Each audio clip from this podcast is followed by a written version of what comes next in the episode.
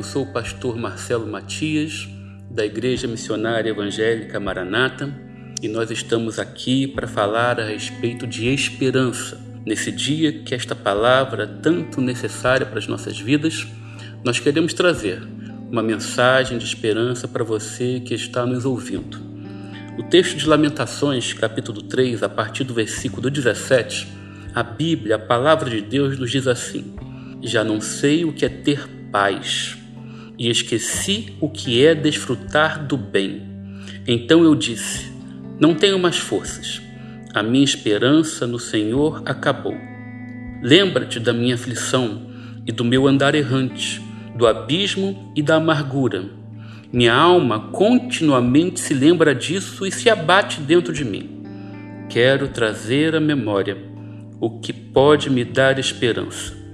As misericórdias do Senhor são a causa de não sermos consumidos, porque as suas misericórdias não têm fim, renovam-se a cada manhã.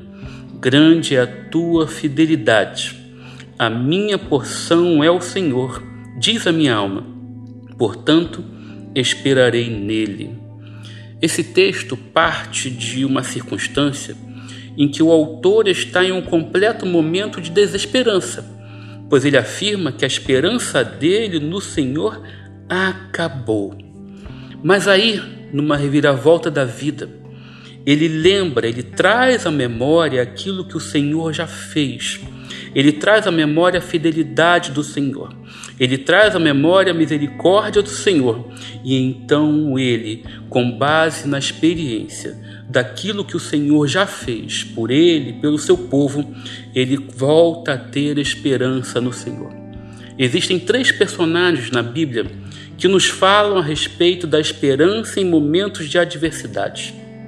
O primeiro dele é Abraão, pois Romanos capítulo 4, versículo 18 diz: Abraão, esperando contra a esperança, creu para vir a ser o pai de muitas nações, segundo lhe havia sido dito, assim será a sua descendência.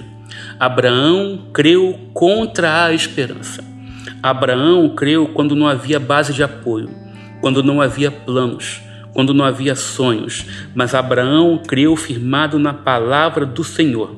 Por causa da palavra do Senhor, Abraão creu, mesmo crendo contra a esperança mesmo não havendo planos, mesmo não havendo alicerces para que ele pudesse se apoiar, por causa da palavra do Senhor, Abraão creu. Um outro personagem que me fala tanto de esperança é Gideão, porque Gideão creu contra a lógica. Juízes capítulo 6, versículo 14 fala que então se virou o Senhor para ele e disse: Vai nessa tua força e livra Israel da mão dos midianitas Porventura não te enviei eu? E ele lhe disse: Ai, meu senhor, com que livrarei Israel? Eis que a minha família é a mais pobre em Manassés, e eu, o menor da casa de meu pai.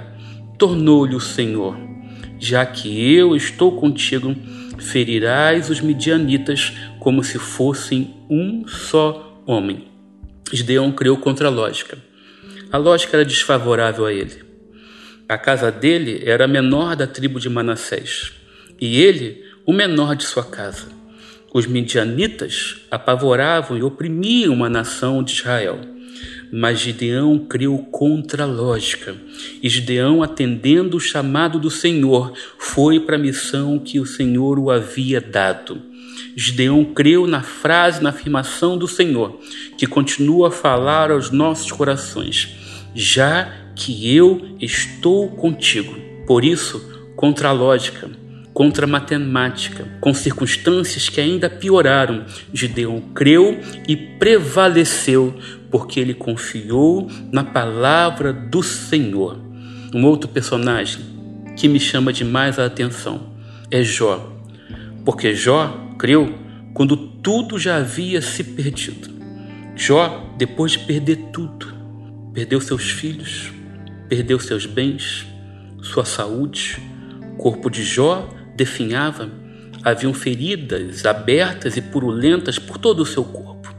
Mas Jó, depois de perder tudo pelo que nós oramos todos os dias, Jó afirma em 19 e 25: porque eu sei que o meu redentor vive e por fim se levantará sobre a terra.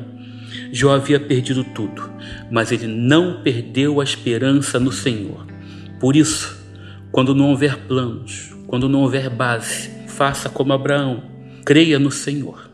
Quando a lógica for contrária, os resultados foram contrários, os diagnósticos forem contrários, faça como Gideão, porque o Senhor continua falando, já que eu estou contigo. Mesmo que você venha perder tudo que lhe é mais precioso, creia como Jó, o seu redentor vive e ele se levantará sobre a terra. Por isso, Deus abençoe sua vida e renove sua esperança em nome de Jesus. Senhor, nosso Deus e nosso Pai, abençoa essas pessoas que nos ouvem neste momento, para que elas em Ti possam ter a esperança da vida renovadas, por causa do nome que é sobre todo nome, o nome de Jesus. Amém.